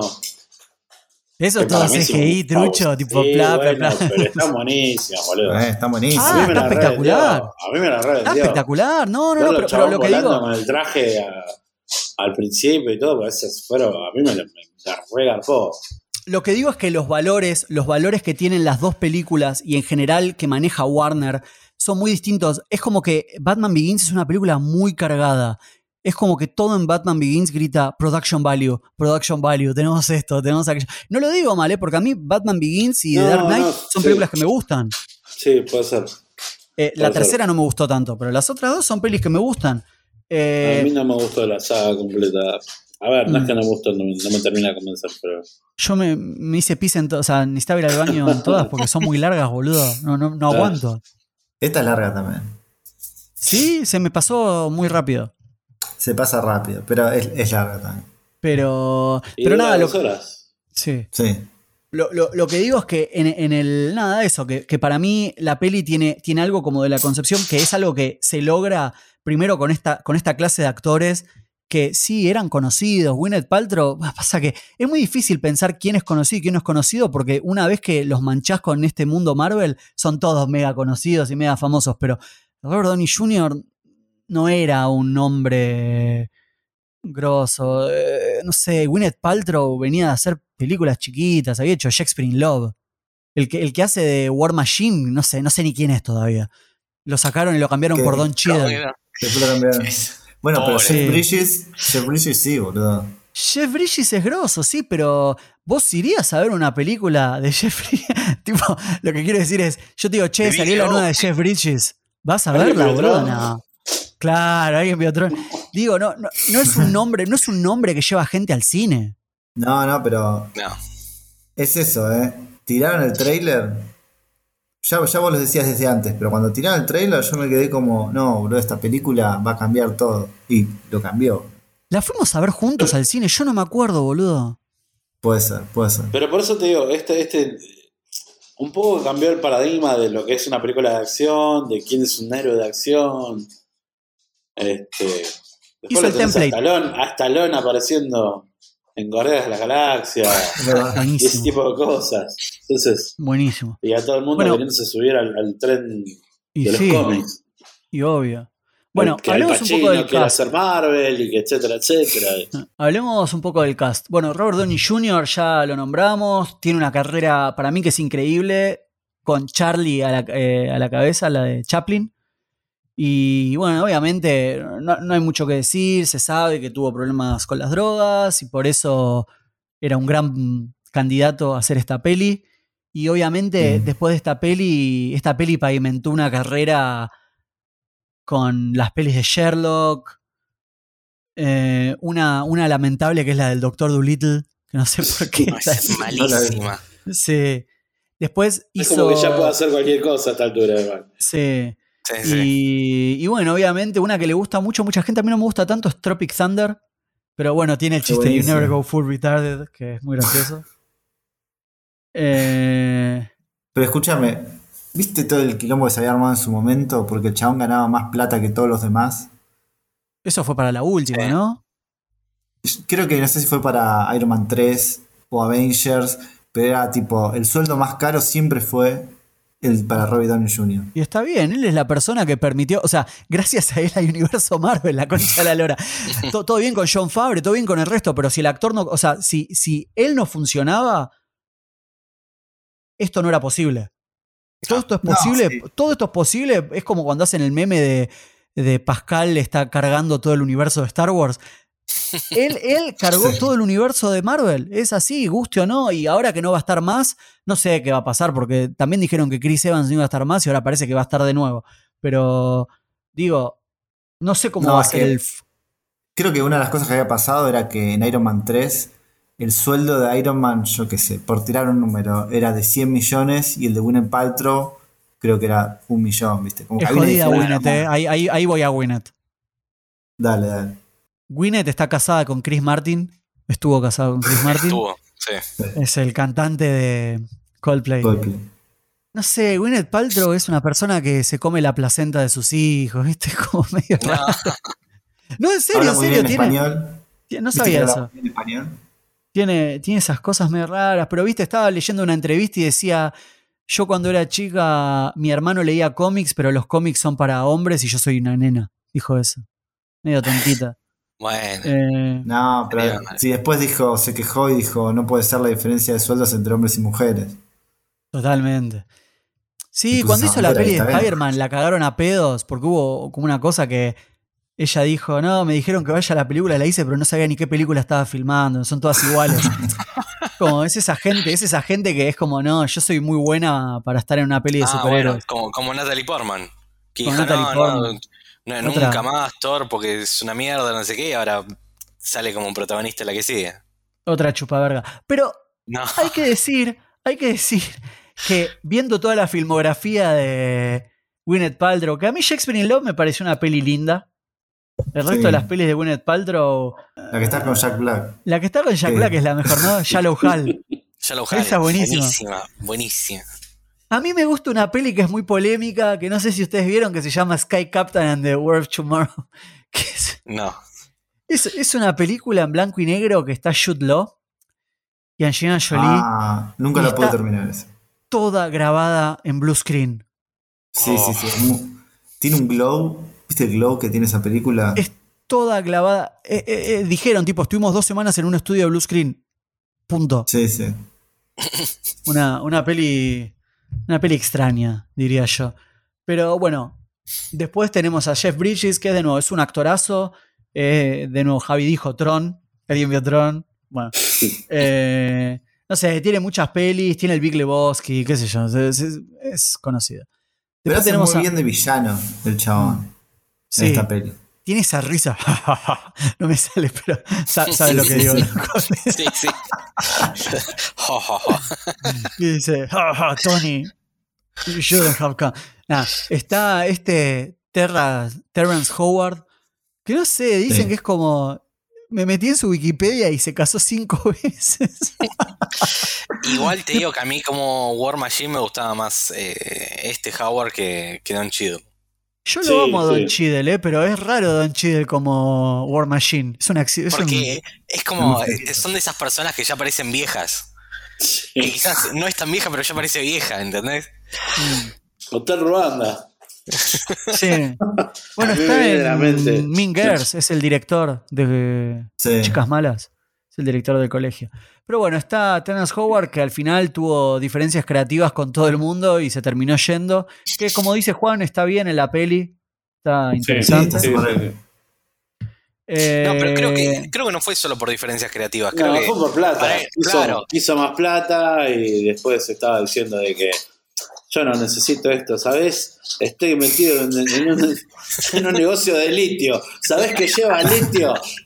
Todo lo que toda la tecnología que estás usando, el celular, la computadora, todo eso lleva litio. ¿Vos te pensás que a mí me preocupa estar en una película de superhéroes? No sabía eso, pero yo había leído que. mal. Herbalife. No. Sí. Bueno, después está. Tenés que conseguir 10 amigos más que compren. mm, Para, terminar, para terminar está John Favreau, que hace de Happy, Sí. el mayordomo. Eh, más mayordomo, eh, como el conductor, el chofer. Bodyguard, bodyguard Y es muy loco que, bueno, yo me vi un documental de dos horas y veinte. de- siempre ¿Qué? Sí, no, está buenísimo. Tipo, todo el making of de la película es una locura. El chabón bajó 38 kilos. Tipo, lo- la- la- todo el documental va desde la preproducción hasta la postproducción. Y vos lo ves en la preproducción, está gordo. Tipo, está con una remera y tiene las tetas caídas. Tipo, dos capas de tetas. John Favreau me estás diciendo, ¿no? John Favreau, sí, sí, sí. El director. Zarpado. Y después lo ves al final en una musculosa, tipo en la escena final. Lo último que grabaron fue la escena de Las Vegas. Y lo ves en una musculosa y está todo flaco, tiene la cara toda chupada. Bajó, bueno, él dice, bajó de 38 kilos grabando la película. Una, una locura. Eh, todo el estrés, ¿no? El estrés y la cocaína. Seguro. Igual Chabón cambia de peso todo el tiempo. Sí. Eh, Porque para Chef estábamos, bueno. Chef, bueno, hablemos de John Favre, que es el director. Chef, amo Chef, alta película. Pero Sí. Sí. John Favreau me da que es como una de esas personas. ¿Viste que existe esa gente que un día dice voy a aprender a tocar la guitarra y a los dos meses toca bien? Está, esa- está esa gente que es así. Sí, John sí, Favreau para mí es ese tipo de persona. Yo no, no sé si vieron la serie de Chef. Pues está la serie aparte de eh, la Sí, película. es- Ah, no. sé si es la serie, es La- un documental. Es, no, es que no un documental, show, es, un es un reality, show. no sé. Es un reality, un show, sí. Sí. Y, y todo el tiempo invita gente y está ahí cocinando y es como que el chabón después de hacer chef le gustó tanto cocinar que se metió en esa, se metió en la de la cocina. Y de golpe hay capítulos que viene gente, hay uno que viene, ¿cómo se llama? El de Robert Rodríguez. Y tienen esta charla donde Robert Rodríguez dice, la concha de tu madre, vos querés hacer algo, vas, lo haces y te sale bien, ¿cómo puede ser? Eh, nada, nada, eso es un chabón que, que me da, me, me da esa vibra. No sé, igual, igual tiene películas de mierda, ¿no? Hizo El Rey León y El Libro de la Selva. a Vale. mí me gustaron. Bueno, pero tu opinión no importa. Eh. No, ¿en serio te gustaron? Está, está muy bien. El, el- el Rey León me pareció completamente innecesaria como película. Hmm. Pero, pero bueno, o sea, para hacer lo que es, que es una, una versión que no te digo live action porque no lo es, pero que trata de emular una, una, una realidad, está, está bastante bien. John Favreau Bueno. también había dirigido esta, la de los cowboys superespaciales, cowboys y aliens, una cosa así, ¿no? No la vi Ah, esa. Dale, Juan, no te hagas el boludo que tenés el Wikipedia abierto, la concha de la lora. No, no, no lo tengo abierto, eh, estoy, estoy tirando ahí guessing. Sí. Sí, sí, hizo sí, esa y hizo Elf, que es un clásico de Navidad increíble. Sí, sí, pero esa es muy buena. Elf está- y hizo una peli que nunca le voy a perdonar, que es Satura, porque luego ya sabe. Porque el nene tiene ¿Por la posibilidad de pedir cualquier deseo y pide una pelota. No sé, es un idiota el nene. tipo. Una bronca me da. Pero, pero es alta película, Satura, ¿eh? Es como Shumanji, pero en el Sí. espacio. Sí, es, es la verdadera continuación de Shumanji. No como la de ahora. Está No, buena la, la de Rock. La, Ah, la de Rock está buenísima, pero digo, como que viene Shumanji, Satura y después la nueva Shumanji. Sí. Shu- Shumanji está en la, la temporada 2 para mí, ¿eh? Me encanta. Y la 2 de Shumanji está buena también. No la vi la 2 de Shumanji. ¿Cuál es? No lo vi la dos, sí. La de Cosa, la de Dani Evito. La de Dani DeVito. Está buena, está buena. No, ¿cómo? La Para, vi. para, para, para, para, para. Shumanji 2. Hay, Con hay una boludo. Shuma- hay una Shumanji 2. Sí, Y con Dennis Go- Gowler, creo es. sí, Danny Glover. Danny Glover. Danny Glover. No, mentira. Es buenísima, boludo. Pero con The Rock. Ah, Con decir The la, de la- Rock, la la roca. No, está bien, está bien. Claro, yo dije. pensé que era Ah, yo pensé. Claro, yo pensé que venía tipo, como que es la continuación de la de Roy Williams. Ron Williams. No, no, no. Claro. Ah, no, no, no vi la segunda, The Next Level, no la vi todavía. Está en Netflix, pero no, no la vi. La voy a ver porque está eh, ella. Me suena que es. Me, gusta Gillian. Que- Sí, Nah, es, es una peli que está bien para ver un domingo a la tarde. Está perfecto. La- todas las películas que hace de Rock son para ver. Todas las pelis de rock están buenas. Salvo, salvo Rápido y Furioso, que no vi ninguna y está como muy debatible. Está como muy debatible porque yo dije que pondría una en la temporada 2 y Hernán no quiere. Pero. No, para mí, Rápido y Furioso, hasta la 3 está bien. Hasta la- me, Uh. me arriesgo, ¿eh? Hasta la 3 está bien. Yo, yo haría un especial, no, haría un ¿cuál es la- especial la con de Hernán. Reto Tokio? La 3 es Reto Tokio, que para mí No, es esa, la mejor. esa es, esa es horrible, boludo. no, Yo- dale. Yo Horrible. haría un Es especial. la menos rápido y furioso de todas. Y por eso es la mejor. La, la del adolescente de Sí 30 que no es años. adolescente, sí. Yo te digo, eh, yo haría un especial con Hernán de las nueve películas, pero no quiere, así que no lo voy a apoyar. Yo no me pienso ver dos películas seguidas de Rápido y Furioso. Bueno, veamos la 1. Veamos la 1. La 1 está bien. Pará, pará, Juan, Juan, pará. La Estamos una y la hablando. última, así vemos cuando, cómo se fueron a la mierda. ¿Cuánto creció Vin Diesel? Claro, sí. ¿Cómo es? Eh, Son of the Beach, I'm, I'm in. A mí, Como, es como ese tipo de películas, ¿no? Es como un haste movie rápido y furioso. ¿No? Pará, es pará. como lo que Y- pienso. Y, y vieron que salió ese spin-off con, con La Roca y Statham. Sí, porque Sí. se odian No, con Vin Por Diesel. favor. Pero, pero malísimo, malísimo. Bueno, retomemos, pará, pará, pará. Volvamos, volvamos a Iron Man. Entonces, hablamos de John Favreau, que creo que a todos nos gusta, ¿no? No, no hay, no hay, es como, es una persona que no, no se critica, no sé. Yo no invitaría a un asado a John Favreau. Mal, totalmente, y que cocine él porque parece que Y sabe, sí, claro. sí. Sí, sí, sí. Y que lo invita Hablamos de Kevin. Feige. Y, y bueno, creo que, creo que hemos cubierto, hemos cubierto todo y venimos como en Eric. una hora y veinte. Sí. ¿Te puedo hablar de un personaje extraño, pero que está en esta película y está después en Iron Man 3? Wilson. No, Shane Black. Dame- Shane Black, dame- Shane es un Black, ¿dónde aparece en esta película? Shane Black es un director y guionista que hizo la película Kiss Kiss Bang Bang con Robbie Sí. Downey Jr. Sí. ¿Sí? Entonces, cuando a Robert Downey Jr. lo aceptan en esta película de Iron Man, Robert Downey Jr. va con Shane Black y le dice, por favor, ayúdame a hacer la actuación bien, porque es muy buen director de actores Shane Black. Ah, mira. Y si se acuerdan, Shane Black es el escritor de The Monster Squad, que la vimos en esta, en esta serie. Mirá, Todo- mirá lo que viene, ¿eh? Mirá. Todo se conecta con todo, todo ¿eh? se conecta. Y después lo llaman para dirigir Iron Man 3. Iron Man 3. Que flunqueó, le fue como el orto.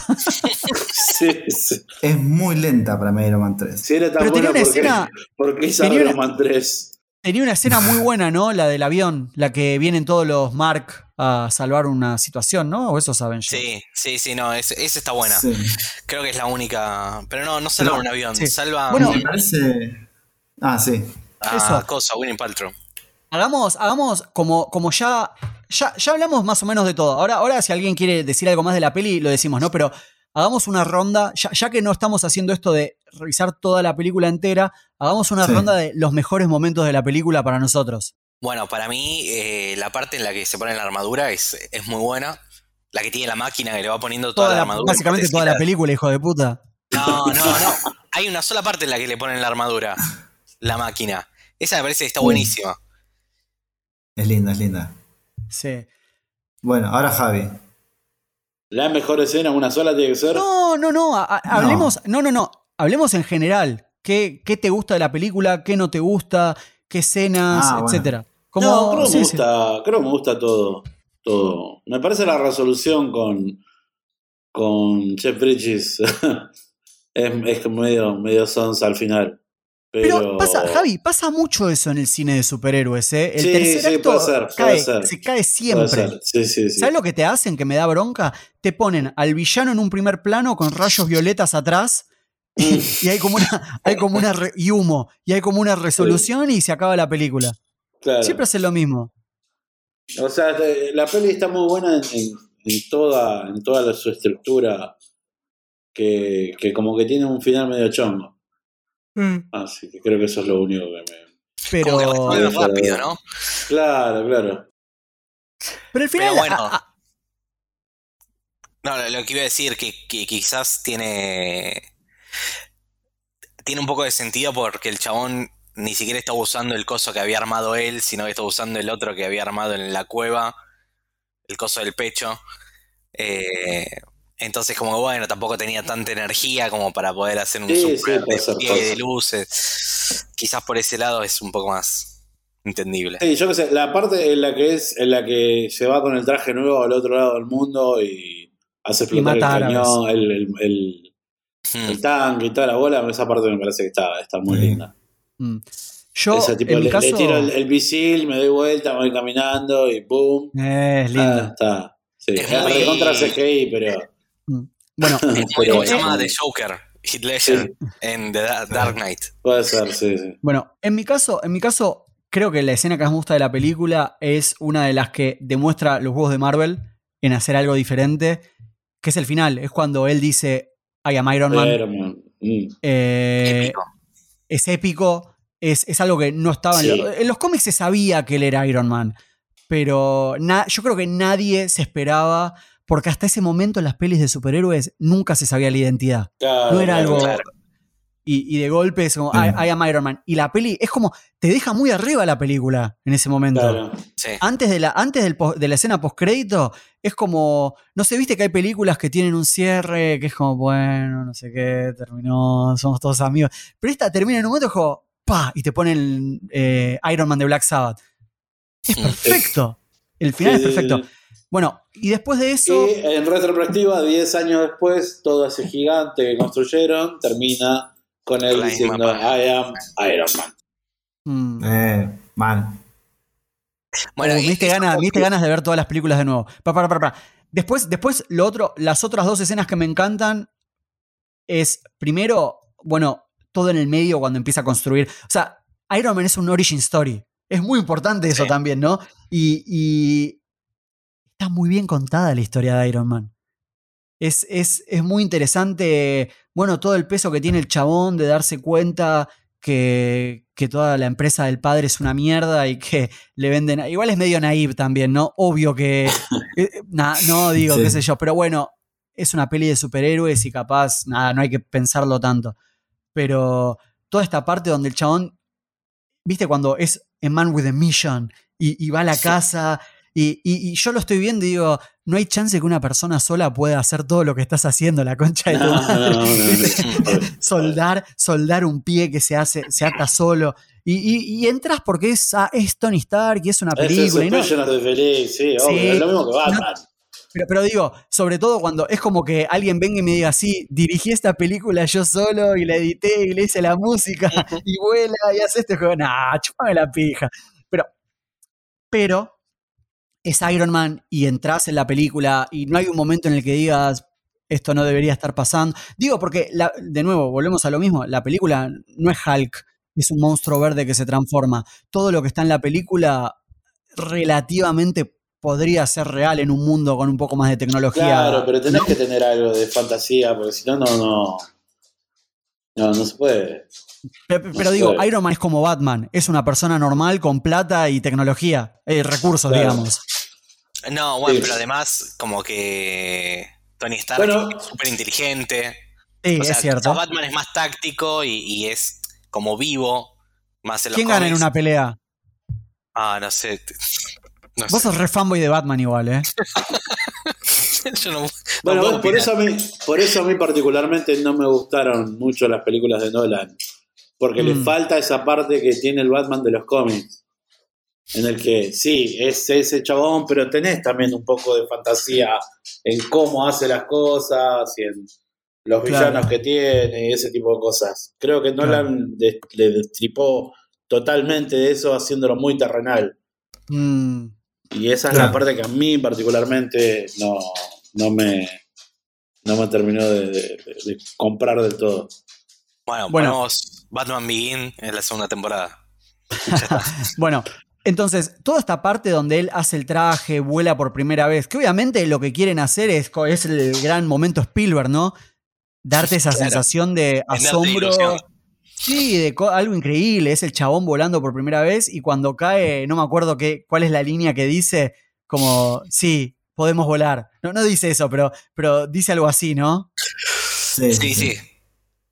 Eh, y nada, es, es hermoso. Y bueno, y después, obviamente, toda la primera parte, cuando están en el Medio Oriente y, y hace su propio traje también. Increíble. Toda, toda esa construcción, el, el martillo, el pan, pan, dándole a mano y creándolo. Sí. Y después la como el first appearance de, de él saliendo de la cueva con el traje enorme, también te genera una cosa. Bueno, para no nombrar las cosas que ya nombraron, porque obviamente lo que a mí más me gusta fueron los efectos especiales, Sí. eh, dos cosas que me gustaron mucho. Una, en la escena del principio, ¿viste cuando está el asistente de él? Que le- al principio le dice, eh, nada, si yo cuando salga de acá quiero ver a mi familia. Y después cuando el chabón le está ahí por morir, el chabón dice, ese fue siempre mi plan, mi familia está muerta. Sí. El chabón sabía que iba a morir. Y es- esos pequeños detalles que le dan profundidad a Pero un después personaje. vuelve, vuelve la tercera, ¿no? Está casteado, no, No. sé si es el pasado. Es el pasado. Ah, no sé. ya ha pasado. Ah. Perdón, sí, sí. dice, eh, dice I ca- ok, I can fly. Cuando cae y Ah. se va caminando. Como si fuese lo más normal del mundo. ¿Viste? Lo dice con ese tono. Ok, I can fly. Y se, y se va. Hijo de puta.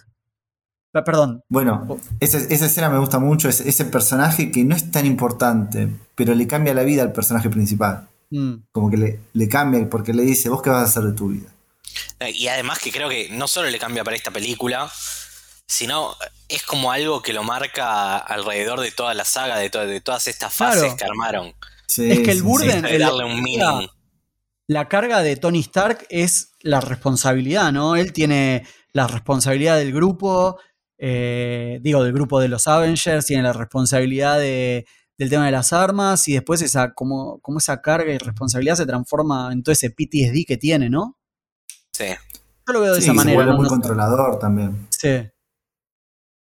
Sí, es- Bueno. está, muy- está muy bueno como, como dispara por ahí esa- esos diálogos con, con. ¿Cómo era? Yusef, Yusef.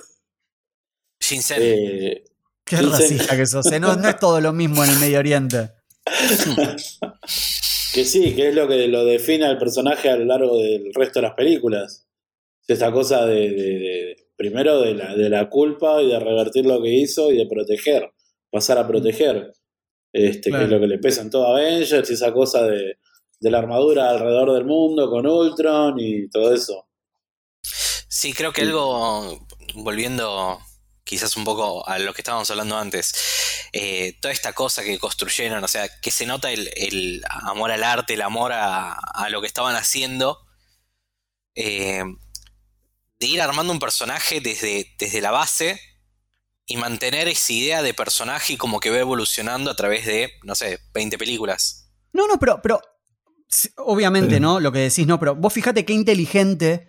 Yo no sé si es John Favre, si es Kevin Feige, si son todos, todo- está todo hablado, pero vos fíjate qué inteligentes que son que ni siquiera dijeron hagamos que Gwyneth Paltrow y Tony Stark se den un beso en esta, estén juntos. Hicieron un hint muy chiquito en la fiesta y Sí. después Sí. no lo volvieron a tocar hasta no sé qué película, no sé si es en la siguiente o en la tercera, que ahí es Sí, donde de hecho, hay momentos de la pe- en- en- en- durante las películas en las que pareciera que, bueno, no está Matt eh, no está más Pepper Potts porque Mm. está de viaje, te va a decir, uh, bueno, A esta la echaron, no pidió más plata. Sí. la, la, igual que al, que al, que al negro, Na- que al negro de la primera. No, decís, como el negro. al afrodescendiente de la primera. Este, pero no, después vuelve el personaje más fuerte que nunca.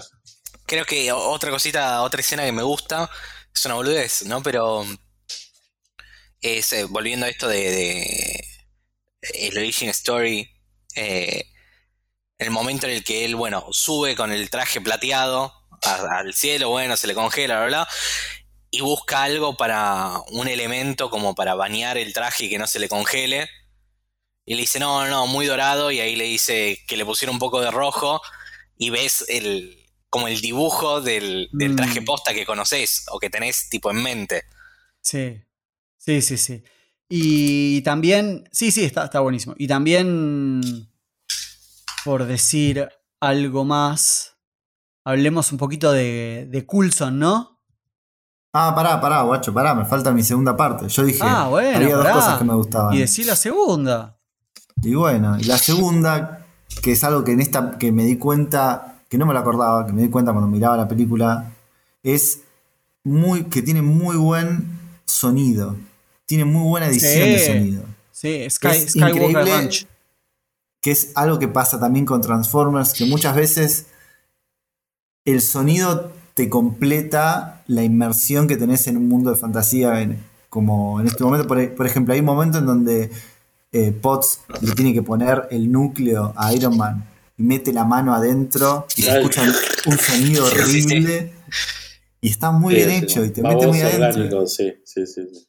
Y también los ruidos mecánicos cuando arman el, eh, nada, el traje de Iron Man y todo, está perfecto. Y es algo que después lo reconocieron, que lo vas a decir después vos, Eric, en los Oscars. ¿Qué, iba- qué me ibas a decir de, de Coulson? No, no, no, que Coulson también, el, el gran querido Coulson, tiene su primera aparición en esta peli. Y también es un personaje que, digo, volviendo a esto que dije, de cómo, cómo pensaron todo este mundo, que es algo que pudieron haber hecho para Star Wars, pero no lo hicieron. Eh, no, bueno, que, que agarraron y. me- Coulson, a ver, no es que Coulson viene y dice, hola, soy Coulson y. ta, ta, ta, ta, ta". Aparece un poquito, dice dos o tres líneas y después va apareciendo en todas las películas hasta que, bueno, lo matan en Avengers, ¿no? La primera. Sí. Y todos Sí. lloramos y todos nos ponemos tristes porque no, mataron a Coulson, no lo puedo creer. Pero pará, pará, después lo reviven en Shield. No vi Shield, no vi Shield. No, yo tampoco, pero me suena esas series pochocleras súper largas. Mm. Igual tiene dos temporadas, nada más. No, no, tiene como cinco, ¿eh? No me acuerdo. Casi seguro. Bueno, lo último, lo último para, para ir cerrando. Eh, la prueba del tiempo es tremendo porque los efectos especiales no los dudas ni un segundo, Hernán. Se mantiene, se mantiene hasta el día de hoy. Se mantienen y es como muy raro para este tipo de películas, ¿eh?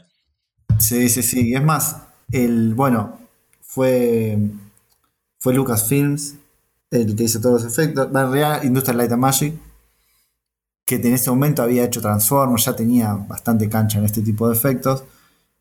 Pero el diseñador de todos estos. El diseñador del traje, en un momento habían sido también, eh, creo que se llama Stan Winston, que es el que, sí, el lo que leí, hizo lo leí, sí. el, el traje de Alien, el traje de, Sí. Ah, el mira. Terminator, bueno, un montón de cosas. La empresa de él, él no hizo nada.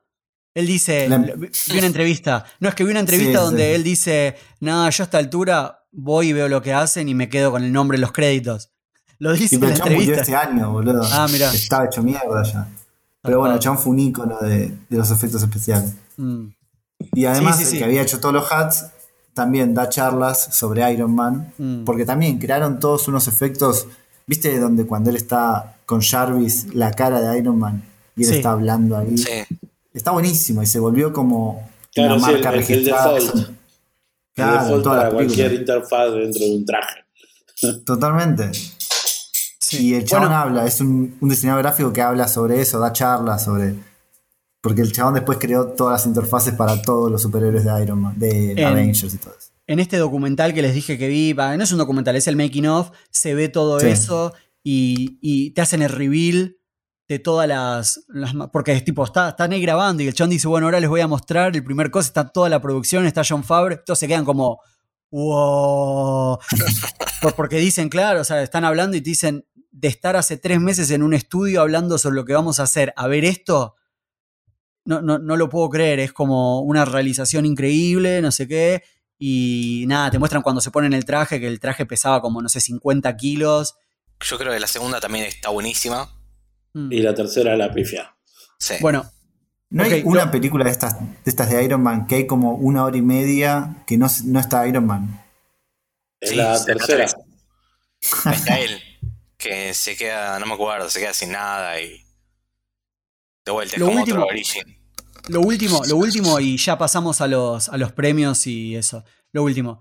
Eh, hablemos un poquitito rápido sobre cómo John Favre y Kevin Feige con esta película hicieron este molde con este template de película con comedia. Porque no hablamos de la comedia, y la comedia es lo que separó a esta película también de. Bueno, de lo que se venía viendo hasta ahora, ¿no? Como un factor muy importante. Sí, que creo que es más, más original de los cómics de Marvel. Eh, Yo no ¿Sí? sé, yo- ¿tiene, tiene, ¿Tiene comedia esta película? Para mí Sí. tiene más Sí. sarcasmo que comedia. Pero te hace reír. Las otras pelis de Marvel tienen más comedia, pero esta tiene como más, más, más respuestas sarcásticas o irónicas. Que, Pero es comedia que eso, ¿no? bordean la comedia. Sí, no, no necesariamente. No sé, cuando el chav- la entre- a ver, cuando la, la entrevistadora le dice, che, te quiero hacer dos preguntas, corte A, levantándose en la cama de él, no es que es comedia, pero te reís. Me parece ¿Cómo? machista, no sé si es gracioso. Pero bueno. ¿Te si parece a vos te causa machista? gracia, eso. Ah, sí, sí, ah, ah, mirá. Pero bueno. creo que Ah. tiene. Por ahí para esa época era, era algo. Estaba bien, pero bueno, no sé, hoy en día. ¿Qué tiene de malo que un hombre tenga sexo con una mujer, Javi? Ya, ya la película arranca con él teniendo una conversación sobre él que se garchó a todas las modelos de todos los meses de Victoria's Secret, creo. Sí, una cosa así. Vanity Fair.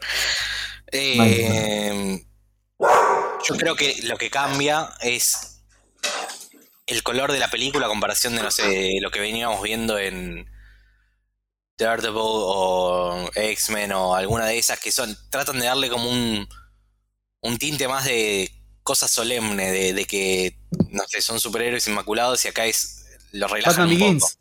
Sí. Claro. Bueno, sí, bueno, Batman es el otro extremo, ¿no? Porque es súper solemne. sí. Bueno, ok, ok, ok, ok. Hernán quería que mencione que la peli fue nominada a los Oscar para mejor sonido y efectos Sí. especiales, ¿no? Pero no Sí. ganó ninguno de los dos premios. No, pero bueno, estuvo nominado. ¿Quién los ganó? ¿Quién los ganó? A ver, vamos a mirar rápidamente. Eh, visual Effects. Los vis- efectos especiales ganó, los ganó The Curious Case of Benjamin Button. Eh, Ah, y estaba bueno. The Dark Knight nominada también. Está bien. Y el sonido lo ganó nada más y nada menos que The Dark Knight, que también tiene, está bien. Sí, está súper bien. Ese año mejor Sí, peli no la ganó. Lo ganó. No, pero eso es música. So- efect- soni- efectos de sonido es otra cosa. Es Ah. Tipo los, ruidos, los Sí, ruiditos. sí, Los ruiditos. Lo- lo- los ruiditos. Qué hijo de puta. 30 personas laburando para los ruiditos, boludo. Para que un chabón en un podcast le diga Sí. los ruiditos. Bueno. bueno. Eh, la peli salió 138 millones y recaudó 500 en cine. Y andás a ver cuánta plata recaudó después en DVDs, muñequitos y otras cosas, ¿no? Sí, olvidá. Eh, Terrible, porque habían pedido 500 millones, habías dicho, de préstamo. 525. Invirtieron 525, bueno, invirtieron un cuarto, ponele. No porque no pudi- no me prestaste atención, ¿no? No Ah, los dejaron podían, poner podían parte de porque, ese- no no. estaba- porque no era parte del Power Pack. Tenés razón, me olvidé eso. Bueno, y la semana que viene vamos a estar hablando de Capitán América. Y vamos, Sí. a, vamos a enemistarlos y ver cuál de las dos pelis es mejor. Dudo que le gane a esta, ¿no? Porque es como 7 pulgares para arriba esta película. Sí, man. Sí, yo. El recuerdo que tengo to- todavía no la volví a ver. Es que es un poco más lenta. Ya, ya que pensar que Capitán está. América 2 es, es Sí. tipo el boom. Capitán América 2 sí, Sí. este, pum para arriba. Ya pensar que está el malo esqueleto me la baja. No, a mí me encanta ese, ese personaje. No sé, es como un villano medio tontito. No, ¿cómo? Creo, creo que el principio de la peli, hasta que se congela, está buenísimo. Una vez que se congela, medio choto. Pero bueno, veremos, veremos. No me lo acuerdo, así que Así vamos que a. bueno, ok. Así que bueno, gracias a todos por haber llegado hasta acá. Quedó un capítulo bastante largo y eso que no hicimos. No hicimos. Hicimos el resumen de la no película. hicimos el resumen. Pero bueno, espero que les haya gustado. Nos pueden escuchar, no importa. Ya nadie está escuchando hasta acá, así que no importa. Nada, sí. Nos pueden escuchar en Spotify, en iTunes y nos pueden seguir en Cine Café Podcast. Muchas gracias, Juan y Javi. Y los vamos a tener de nuevo la semana que viene, ¿no? Sí. Sí, sí, sí, sí. ¿Alguno se quedó con ganas? ¿Alguno se quedó con ganas de hacer una conclusión de la peli o cerramos? No, no, no. Ah, para ¿Cerrame mí las está- 5? Sí, sí, totalmente. Yo tengo un par de hojas escritas, Eri, para terminar. Yo tengo. No, yo, yo tenía anotado que no lo mencioné. Por si alguien está escuchando ahí, lo dejo ahí como adicional. Bonus track. Eh, que si alguien quiere leer algunos cómics, podría ¿Los ir por. No, no, no, no los vendo.